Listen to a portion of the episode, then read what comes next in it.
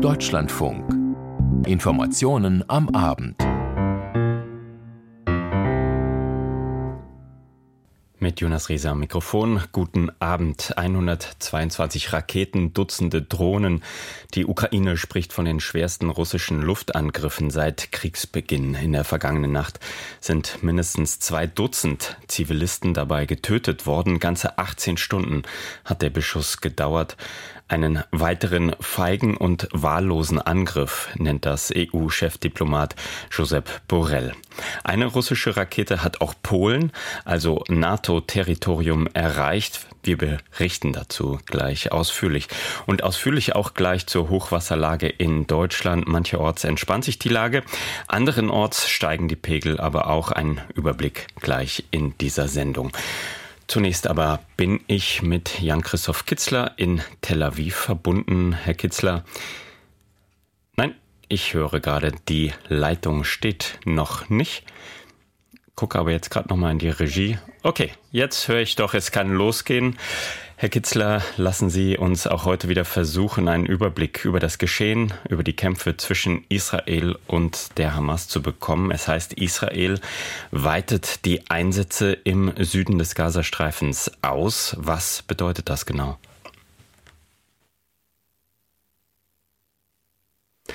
Dann höre ich jetzt doch nicht den Herrn Kitzler und würde vorschlagen, machen wir weiter mit unserem nächsten Thema, nämlich dem Thema, das ich schon angekündigt habe. Seit mehr als 22 Monaten wehrt sich die Ukraine gegen die russische Invasion. Wichtig, das immer mal wieder zu sagen, weil dieser Krieg ja vielleicht manchmal etwas in Vergessenheit gerät. Zum Jahreswechsel kommt es jetzt auch nochmal zu einer neuen Zäsur. In der Nacht kam es nach ukrainischen Angaben zum größten russischen Luftangriff seit Beginn der Kämpfe. Auch zahlreiche zivile Einrichtungen sind betroffen.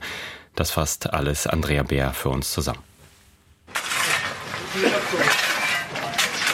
Er kann sich nicht bewegen. Der ältere Mann unter den sperrigen, schweren Trümmern eines Wohnhauses in Kharkiv. Seine Hände, sein Kopf, seine Kleidung, alles ist voller Schutt und Staub. Die Männer des ukrainischen Katastrophendienstes versuchen, ihn so behutsam sie können herauszuholen aus dem kantigen Schutt, der gerade noch sein Zuhause war. Außer Wohnhäusern wurde in Kharkiv laut zivilen und Militärbehörden auch ein Krankenhaus und Industrieanlagen getroffen. Auch Odessa im Süden, Lviv im Westen, die Hauptstadt Kiew oder Dnipro und Zaporizhia im Südosten und die jeweils umliegenden Gebiete wurden in der Nacht auf Freitag bis zum folgenden Morgen in mehreren Wellen angegriffen. Nach bisherigen Angaben des Präsidentenbüros wurden landesweit mindestens 26 Menschen getötet und mehr als 120 verletzt. Es sei der massivste Angriff aus der Luft seit dem Beginn der russischen Großinvasion. Das schrieb Präsident Volodymyr Zelensky. Und Luftwaffensprecher Juri Ihnat sagte im ukrainischen Fernsehen, Seitdem haben wir nicht mehr so viele rot markierte Ziele, die in der Ukraine angegriffen werden sollen, gleichzeitig auf unserem Monitor gesehen. Russland habe mit mehr als 30 Shahed-Kampfdrohnen und 122 Raketen verschiedenen Typs angegriffen. Die Angriffe kamen in mehreren Wellen und aus unterschiedlichen Richtungen, unter anderem aus den russischen Grenzgebieten Kursk und Belgorod und von der russisch besetzten ukrainischen Halbinsel Krim.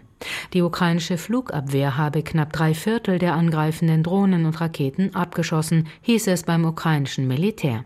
Doch Einschläge und herabfallende explodierende Teile trafen laut Armeeangaben landesweit Militär- und Industrieanlagen, kritische Infrastruktur sowie Schulen, Kindergärten, Parkplätze oder Lagerhallen.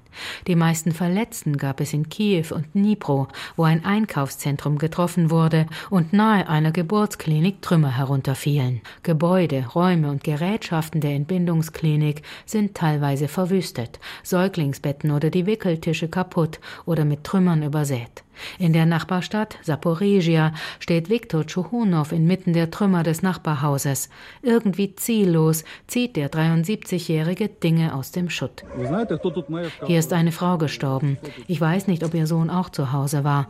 Und dort hat eine andere Frau mit ihrem Kind gewohnt. Wir wissen nicht, ob sie zu Hause waren oder nicht.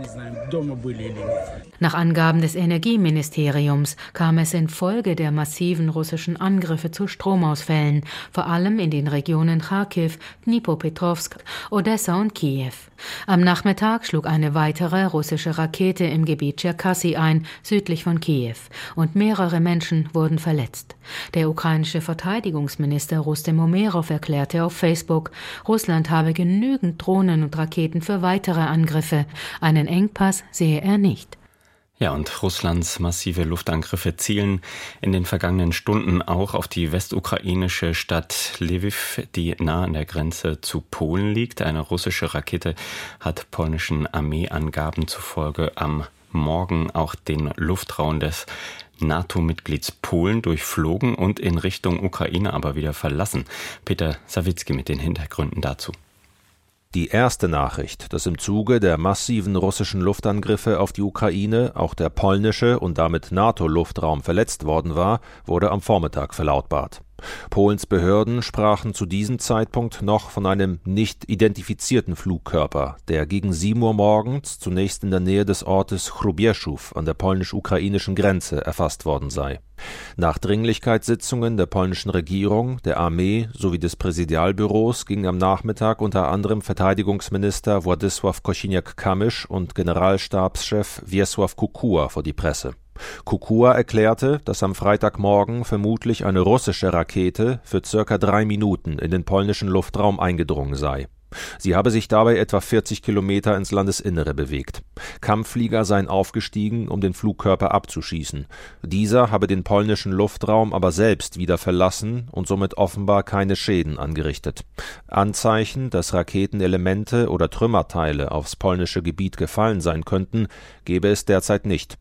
Die Zeitung Gazeta Wyborcza zitiert Augenzeugen, wonach der Flugkörper etwa zwei Meter lang gewesen sein soll. Seit den Morgenstunden durchkämmt das Militär das betroffene Gebiet. Das sei nötig, um zu verifizieren, ob sich tatsächlich keine fremden Raketenteile auf polnischem Territorium befänden, so General Kukua weiter. Minister Kosiniak-Kamysz lobte die Zusammenarbeit zwischen Regierung, Militär und Polens Bündnispartnern. Alle Notfallmechanismen hätten zuverlässig funktioniert. Ähnliches war aus dem Umfeld von Präsident Andrzej Duda zu hören. Dieser habe überdies mit NATO-Generalsekretär Jens Stoltenberg gesprochen. Stoltenberg wiederum ließ verlautbaren, dass die NATO wachsam bleibe Weniger beruhigt klangen unterdessen einige polnische Kommentatoren. Ein Militärexperte wies in einem Radiointerview auf die anhaltende Gefahr russischer Flugkörper für Polen hin. Es sei möglich, dass Russland versucht habe, die NATO gezielt zu provozieren sowie die Flugabwehrfähigkeiten des Bündnisses zu testen. Und auch im Inneren fährt das russische Regime einen Regime einen unnachgiebigen Kurs. Weiterhin ein russisches Gericht hat eine Mitstreiterin des inhaftierten Oppositionspolitikers Alexei Nawalny zu neuneinhalb Jahren Haft verurteilt. Dazu Jürgen Buch. Neun Jahre Haft, so lautet das Urteil gegen Xenia Fadejewa, die früher das Team des Kreml-Kritikers Alexei Nawalny in der sibirischen Stadt Tomsk geleitet hat. In der Begründung des Gerichts heißt es, Fadejewa habe eine extremistische Gruppe organisiert. Dazu habe sie auch ihr öffentliches Amt als Stadträtin missbraucht. Außerdem habe sie sich in einer Organisation betätigt, die die Bürgerrechte verletze. Xenia Fadejewa leitete Nawalnys Team in der Stadt Tomsk, wo der Putin-Kritiker im August 2020 vergiftet worden war. Bei den kurz darauf folgenden Kommunalwahlen gelang ihr ein überraschender Erfolg. Sie wurde in den Stadtrat von Tomsk gewählt. Nachdem Nawalny Anfang 2021 in Russland inhaftiert worden war, beteiligte sie sich an Protestaktionen und wurde zu einer Geldstrafe von umgerechnet etwa 3000 Euro verurteilt. Ende 2021 wurde bereits ein Strafverfahren gegen sie eingeleitet. Damals war Nawalnys Antikorruptionsstiftung verboten worden und ihre regionalen Gruppen wurden als extremistisch aufgelöst. Anfang 2022 setzten die russischen Behörden Fadejewa dann auf die Liste der Terroristen und Extremisten. Der Prozess gegen Fadejewa begann im Sommer 2023. Die Staatsanwaltschaft hatte zuletzt zehneinhalb Jahre Haft gefordert. Fadejewa bekannte sich nicht schuldig. Inzwischen sind eine ganze Reihe von Mitarbeitern Nawalnys in Russland wegen Extremismus angeklagt worden. Nawalny selbst sitzt eine 19-jährige Haftstrafe ab. Jetzt aber zum Gaza-Krieg und zum Konflikt zwischen Israel und Hamas. Jetzt müsste die Leitung zu Jan-Christoph Kitzler in Tel Aviv stehen. Herr Kitzler, Wie stellt sich denn die Lage für Sie im Süden des Gazastreifens, wo jetzt wohl verstärkt gekämpft werden soll, für Sie dar? Ja, das sind heftige Kämpfe nach allem, was wir hören. Das ist so, dass das Gesundheitsministerium, was von der Hamas kontrolliert wird im Gazastreifen, sagt, es seien in den letzten 24 Stunden 187 Menschen getötet worden. Diese Zahlen können wir natürlich nicht überprüfen. Es wird da auch nicht unterschieden zwischen Zivilisten und bewaffneten Kämpfern. Aber es ist auf jeden Fall so, dass dort heftig bombardiert wird und dass dort auch zusätzliche Truppen hingeschickt wurden. Es gibt auch Evakuierungsanordnungen. Das heißt, Menschen mussten bestimmte Gebiete von Kran Yunis zum Beispiel, dem größten Ballungsraum im im Süden des Gazastreifens verlassen. Und diese Menschen wissen jetzt natürlich nicht, wohin. Deren Versorgung ist total schwierig und die wissen oft auch nicht, wo sie übernachten sollen. Jetzt habe ich die Meldung gelesen, dass das UN-Flüchtlingshilfswerk gemeldet hat, dass äh, ein Hilfskonvoi von israelischem Militär beschossen worden sein soll im Gazastreifen. Wissen Sie dazu schon Näheres? Ja, das ist gemeldet worden. Das haben sozusagen die, das hat das Hilfswerk für Palästina-Flüchtlinge UNRWA angegeben. Ein Konvoi war auf dem Weg zurück aus dem Norden und wurde dabei offenbar beschossen. Es ist zum Glück niemand verletzt worden, aber das hat heute nochmal zum Anlass gegeben, äh, diese Organisation, dass sie gefordert hat, einen ungehinderten und sicheren Zugang für humanitäre Hilfe zu schaffen. Denn das ist ganz wichtig, um die Menschen dort zu versorgen. Es gibt 1,9 Millionen Binnenvertriebene im Gazastreifen. Eigentlich die gesamte Bevölkerung ist aufs Hilfslieferung Lieferungen angewiesen. Es kommt zwar jetzt mehr rein, seit Israel einen wichtigen Grenzübergang geöffnet hat, aber die Verteilung gelingt eben nicht so richtig. Eben welcher, wegen solcher Vorfälle, weil es gefährlich ist, weil gekämpft wird und weil es eben auch keine Feuerpausen gibt. Auch das fordern die Vereinten Nationen. Sie sagen, dass 40 Prozent der Bevölkerung im Gazastreifen inzwischen von Hungersnot bedroht sind. Es gab jetzt auch einen Bericht zu den Umständen der versehentlichen Geiseltötung in Gaza vor zwei Wochen ungefähr. Gab es da aus diesem Bericht etwas Neues zu gewinnen? Also erstmal ist bemerkenswert, wie transparent die israelischen Streitkräfte bei diesem Vorfall sind. Die veröffentlichen da, ver veröffentlichen da die Einzelheiten. Es war ja dieser Vorfall, dass drei Geiseln, die sich offenbar befreien konnten, dann mit erhobenen Armen, ohne Bekleidung am Oberkörper, um zu zeigen, wir haben keine Bomben am Körper, keine Sprengsätze und mit einer weißen Fahne aus einem Gebäude gegangen sind und dann trotzdem eben von israelischen Soldaten erschossen wurden. Es sind jetzt ein paar Einzelheiten noch mitgeteilt worden aus diesem Untersuchungsbericht. Demnach war da die Sicht nicht so ganz klar. Es hat lauten Lärm gegeben durch Panzer, die in der Gegend waren. Deshalb haben, deshalb haben die Soldaten Kommandos, das Feuer einzustellen, offenbar nicht gehört. Die israelischen Streitkräfte ziehen die Bilanz, dass es keine Absicht war, sondern ein unglücklicher Vorfall. Es wird auch keine Ermittlungen eingeleitet. Es gibt keine Disziplinarmaßnahmen gegen diese Soldaten. Aber das verdeutlicht natürlich, wie gefährlich das für die Soldaten einerseits ist, dass es da wirklich gefährliche Situationen gibt. Auch das haben die israelischen Streitkräfte gesagt. Und aber auch, dass dort in bestimmten Kampfgebieten auf alles geschossen wird, was sich bewegt. Der General Generalstabschef musste noch mal sagen, dass israelische Soldaten nicht auf Menschen schießen, die sich ergeben und mit erhobenen Händen aus Gebäuden kommen. Das sei es nun, dass es Israelis sind oder auch Palästinenser, das musste offenbar noch mal gesagt werden. Mhm. Jetzt soll auch an der israelisch-libanesischen Grenze äh, Gefechte existieren oder äh, es sollen wieder zu Gefechten gekommen worden sein. Äh, trügt der Eindruck oder verschärft sich dort die Lage? Das ist in den letzten Tagen und Stunden heftiger geworden. Wir hatten vorgestern den heftigsten Raketenbeschuss seit Kriegsbeginn. Auch heute gab es mehrfach Alarm in der ganzen Region. Das ist äh, natürlich schwierig. Da gibt es Beschuss aus dem Libanon von der Hisbollah. Israel greift dann mit Artillerie oder mit Luftschlägen Stellungen der Hisbollah an. Dabei kommen auch Menschen zu Tode. In Israel selbst sind etwa 80.000 Menschen noch evakuiert. Die können in dieser Gegend nicht wohnen, weil es einfach zu gefährlich ist und weil es dauernden Beschuss gibt. Nun ist das Ziel Israels, eine Pufferzone einzurichten bis zu einem Fluss, der heißt Litani. Der ist etwa 30 Kilometer nördlich der Grenze zwischen Israel und dem Libanon. Diese Pufferzone ist eigentlich Beschlusslage der Vereinten Nationen. Die haben das 2006 im UN-Sicherheitsrat als Resolution verabschiedet. Aber es ist nie dazu gekommen, zu dieser Pufferzone. Darauf dringt jetzt Israel und möchte die Hisbollah zurückdrängen. Das könnte zu einer weiteren Eskalation führen. Live aus Tel Aviv. Danke Jan-Christoph Kitzler für diese Einschätzung. Damit kommen wir in diesen Informationen am Abend im Deutschlandfunk ins Inland. Eine Entwarnung ist noch nicht in Sicht, aber mancherorts zumindest etwas Entspannung. In der nördlichen Hälfte des Landes stehen große Flächen unter Wasser, Flüsse und Seen sind über die Ufer getreten, Dämme aufgeweicht. Die Lage könnte sich aber bald schon wieder verschärfen, denn auch in den kommenden Tagen ist mit ordentlich Regen zu rechnen, allerdings nicht mehr mit so großen Mengen wie in den Wochen zuvor. Eine Wasserstandsmeldung von Silke Hasselmann. Nach wie vor sind vor allem Niedersachsen und Bremen von Hochwasser und Überschwemmungen betroffen. Eindrucksvoll die Bilder und die Beschreibung eines NDR-Reporterteams, das sich bei einem Hubschrauberflug einen Überblick über die Region Mittelweser verschaffte. Wir sind jetzt äh, hier bei Drakenburg an der Weser und hier sieht man das ganze Ausmaß des Hochwassers.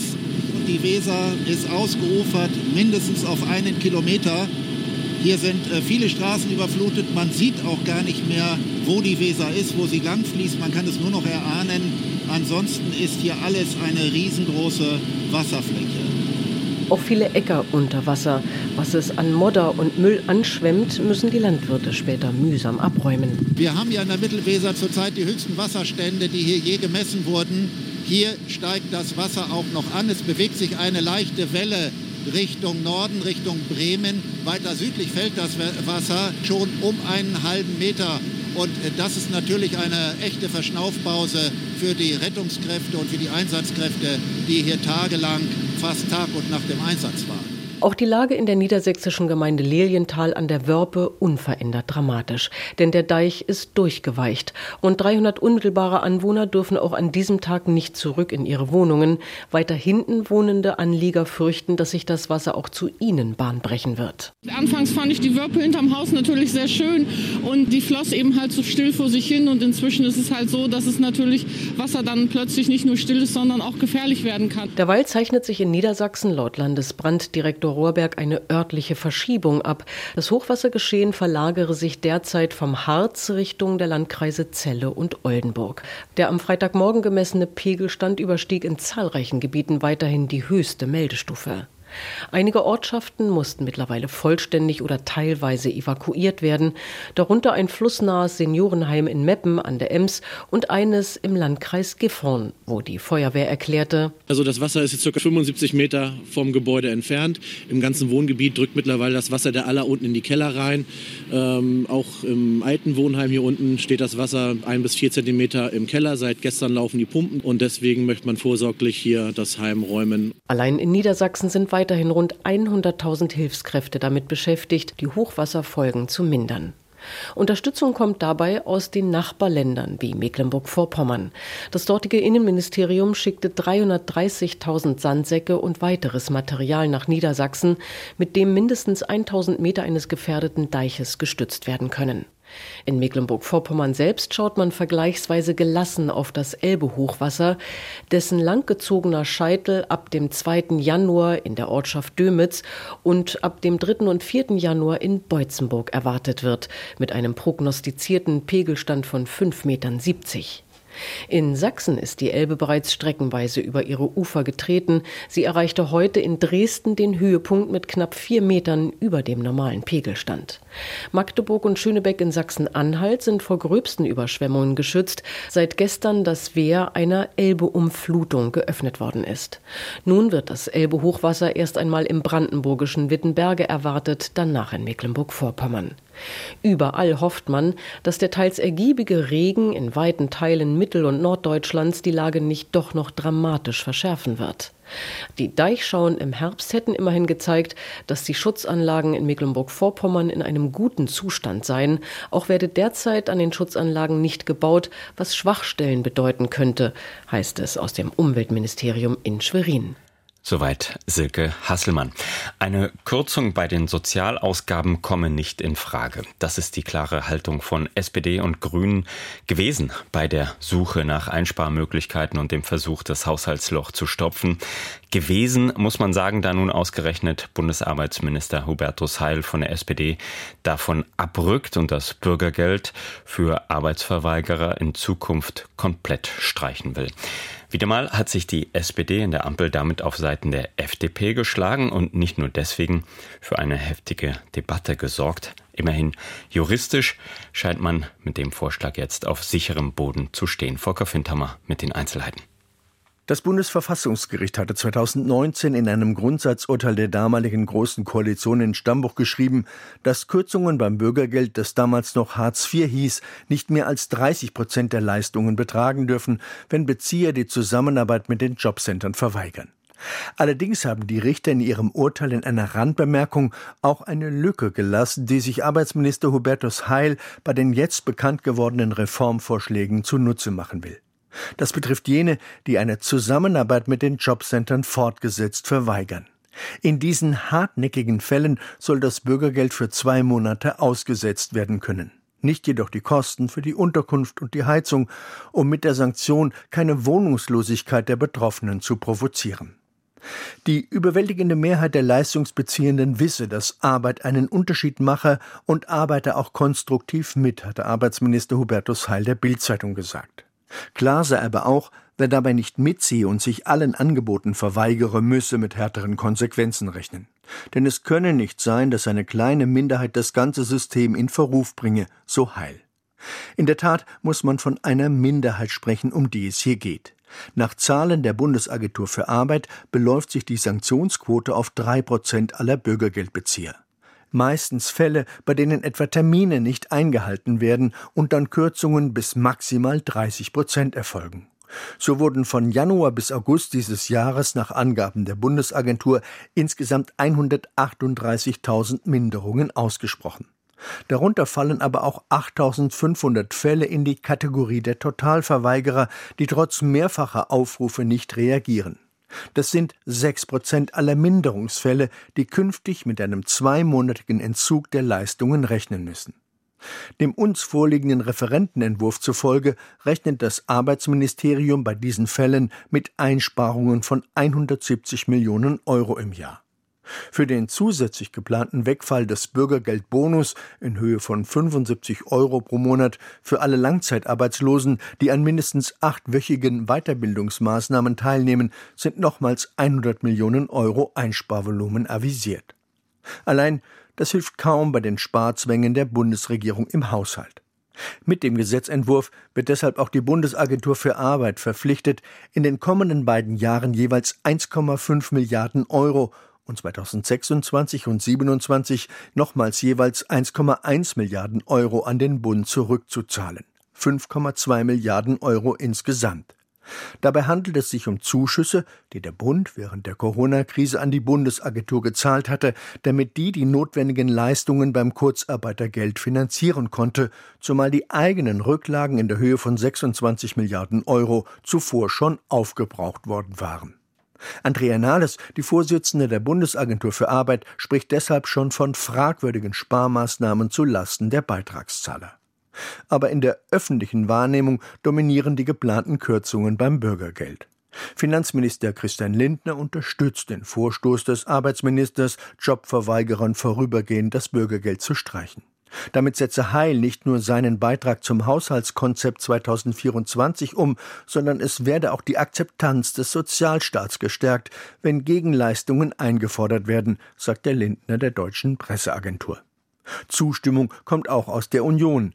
Der sozialpolitische Sprecher der Unionsfraktion im Bundestag, Stefan Stracke, CSU, sagte den Funke-Zeitungen, Wer sich aus Bequemlichkeit jedem Jobangebot verweigere, dürfe nicht darauf zählen, dass ihn die Solidargemeinschaft dabei auch noch finanziell unterstütze. Der evangelische Sozialverband Diakonie spricht dagegen von einer kontraproduktiven Entscheidung. Denn die Beratungspraxis zeige, dass Sanktionen besonders Menschen mit besonderen Problemen hart treffen würden, zum Beispiel jene, die nicht gut lesen und schreiben können oder Personen mit psychischen Erkrankungen oder Suchtproblemen, sagt die Sozialvorständin Maria Lohheide gegenüber dpa. Zusätzlicher Druck durch Sanktionen verschärfe deren Lage nur und trage nicht zur Lösung ihrer individuellen Probleme bei. Der Beitrag von Volker Findhammer. 2024 wird ein super Wahljahr und kaum eine Wahl wird so weitreichende Auswirkungen auf das Weltgeschehen haben wie die Präsidentschaftswahlen in den USA. Den Umfragen zufolge hat Donald Trump gute Chancen, nochmals ins Weiße Haus einzuziehen, falls, ja, falls er denn überhaupt zur Wahl zugelassen wird. Neben mehreren Strafverfahren hat Donald Trump momentan auch vor Gericht zu entscheiden, ob er oder hat das Gericht zu entscheiden, ob Trump überhaupt in allen Bundesstaaten antreten darf. Sebastian Hesse dazu. Darüber zumindest herrscht Einigkeit in den USA. In diesen Tagen wird Geschichte geschrieben, denn zum ersten Mal überhaupt ist der 14. Verfassungszusatz herangezogen worden, um einen Kandidaten von einem Wahlzettel zu streichen. In Colorado hat ein Gericht geurteilt, in Maine jetzt die zuständige Ministerin. Dieser Unterschied sei jedoch geringfügig, kommentierte der Jurist David Becker vom Center for Election Innovation and Research im Radiosender NPR. It's very similar to the reasoning that the Colorado Supreme Court used. Die Innenministerin argumentiert ganz ähnlich wie der oberste Gerichtshof in Colorado. Nachdem Wähler in Maine gegen Trumps Kandidatur geklagt hatten, war sie zu einer Entscheidung verpflichtet und kam zu dem Schluss, dass Trump tatsächlich an einem Aufstand beteiligt war und deshalb nicht kandidieren darf. Abschnitt 3 des 14. Verfassungszusatzes eingeführt unmittelbar nach dem Bürgerkrieg Mitte des 19. Jahrhunderts, besagt, dass niemand für ein öffentliches Amt kandidieren darf, der an einer Revolte gegen die amerikanische Regierung beteiligt war. Genau daran, an dem Begriff engaged, beteiligt, hat sich jetzt die Debatte festgefressen. Shanna Bellows, die Innenministerin von Maine hier bei CNN, interpretiert die Verfassung so. I reviewed Section 3 of the 14th Amendment very carefully and determined that Section 3 of the 14th Amendment does not say conviction, it says engage. Ich habe mir den 14. Verfassungszusatz ganz genau angesehen. Der spricht eindeutig von einer Beteiligung an einem Aufstand, nicht davon, dass jemand wegen einer Revolte verurteilt worden sein muss. Der Sturm aufs Kapitol war ein Angriff auf den Rechtsstaat. Es war ein Aufstand und Trump war daran beteiligt. Trump engaged in that insurrection. Bellows Entscheidung war eine ausführliche Anhörung mit vielen Beteiligten vorausgegangen, denn der Ministerin ist schon klar, wie politisch heikel es ist, wenn sie als Demokratin einen republikanischen Kandidaten von der Wahl ausschließt. Ihre Verfahrensweise ist in Maine auch von der Opposition gelobt worden, hier von dem Republikaner Thomas Saviello, früherer Senator in Maine auf CNN. She made that in a very thoughtful manner. She ran a wonderful hearing. Whether we won or lost, she really listened to what everybody had to say and made that ultimate decision yesterday. Sie ist sehr umsichtig vorgegangen, hat bei einer wunderbaren Anhörung allen zugehört, rühmt Saviello. Doch Bedenken bleiben, und zwar in beiden politischen Lagern. Wer ist befugt, im Einklang mit der Verfassung festzulegen, ob sich jemand an einem Aufstand beteiligt hat? Die Bundesstaaten einzeln, so wie jetzt, und dann mal die Regierung und mal ein Gericht, oder ist der Kongress in Washington zuständig für eine landesweit einheitliche Regelung? Auch das Verfahren ist unklar, sprich, wie stellt man eigentlich fest, ob jemand versucht hat, die US-Regierung zu stürzen? Womit wir bei einer zweiten Einigkeit quer durchs politische Spektrum wären, da es sich um eine Auslegung der Verfassung handelt, ist das oberste Verfassungsgericht der USA am Zug, der Supreme Court in Washington. Der Beitrag von Sebastian Hesse. Bereits heute um 14 Uhr hat die deutsche Börse das ablaufende Jahr beendet. Die Jahresbilanz fällt trotz diverser Krisen überraschend positiv aus. Klaus Rainer Jackisch. Am Ende eines turbulenten und stürmischen Börsenjahres hat der Frankfurter Aktienmarkt den Handel mit Gewinnen geschlossen. Bei insgesamt geringen Umsätzen notierte der deutsche Aktienindex zum Schluss bei 16.751 Punkten, rund 50 mehr als gestern. Trotz zahlreicher Krisen und einer schwer angeschlagenen Konjunktur legte das Börsenbarometer in diesem Jahr rund 20 Prozent zu. Ein Ergebnis, das selbst viele Optimisten zu Beginn des Jahres kaum für möglich gehalten hätten. Allerdings koppelte sich die Börse während des Jahres immer stärker von der Realwirtschaft ab. Die starken Kursgewinne wurden vor allem durch das viele Geld, das im Umlauf ist und angelegt werden will, getrieben, sowie von den nicht enden wollenden Spekulationen, dass die Notenbanken im kommenden Jahr die Zinsen wieder senken dürften. Hintergrund dieser Annahme ist der deutliche Rückgang der Inflation, die sich allerdings in vielen Bereichen, insbesondere bei Nahrungsmitteln und Energie, weiterhin hartnäckig hält. Auch einigen Unternehmen gelang es, extrem hohe Preissteigerungen durchzudrücken und auf die Kunden abzuwälzen, um somit glänzende Gewinne einzufahren, etwa im Tourismussektor bei der Lufthansa und der TUI und bei vielen Nahrungsmittelherstellern, etwa bei Nestlé oder Mondelez. Größte Gewinner im deutschen Aktienindex waren Rüstungsaktien wie etwa Rheinmetall. Das Papier profitierte von den zahlreichen Kriegen in der Welt und schnellte in diesem Jahr um 46 Prozent in die Höhe. Stark gestiegene Baupreise spülten viel Geld in die Kasse des Baustoffkonzerns Heidelberg Zement, dessen Papier ebenfalls um 46 Prozent zulegen konnte. Die rote Laterne am Schluss teilen sich Bayer und Siemens Energy. Beide Aktien rutschten um rund ein Drittel ab beim Chemie- und Pharmakonzern Bayer wegen der Rechtsstreitigkeiten um den Unkrautvernichter Glyphosat, beim Großanlagenhersteller Siemens Energy wegen massiver Probleme bei der spanischen Tochter Gamesa. Und das waren die Informationen am Abend an diesem 29. Dezember. Mein Name ist Jonas Rehse. Danke fürs Zuhören.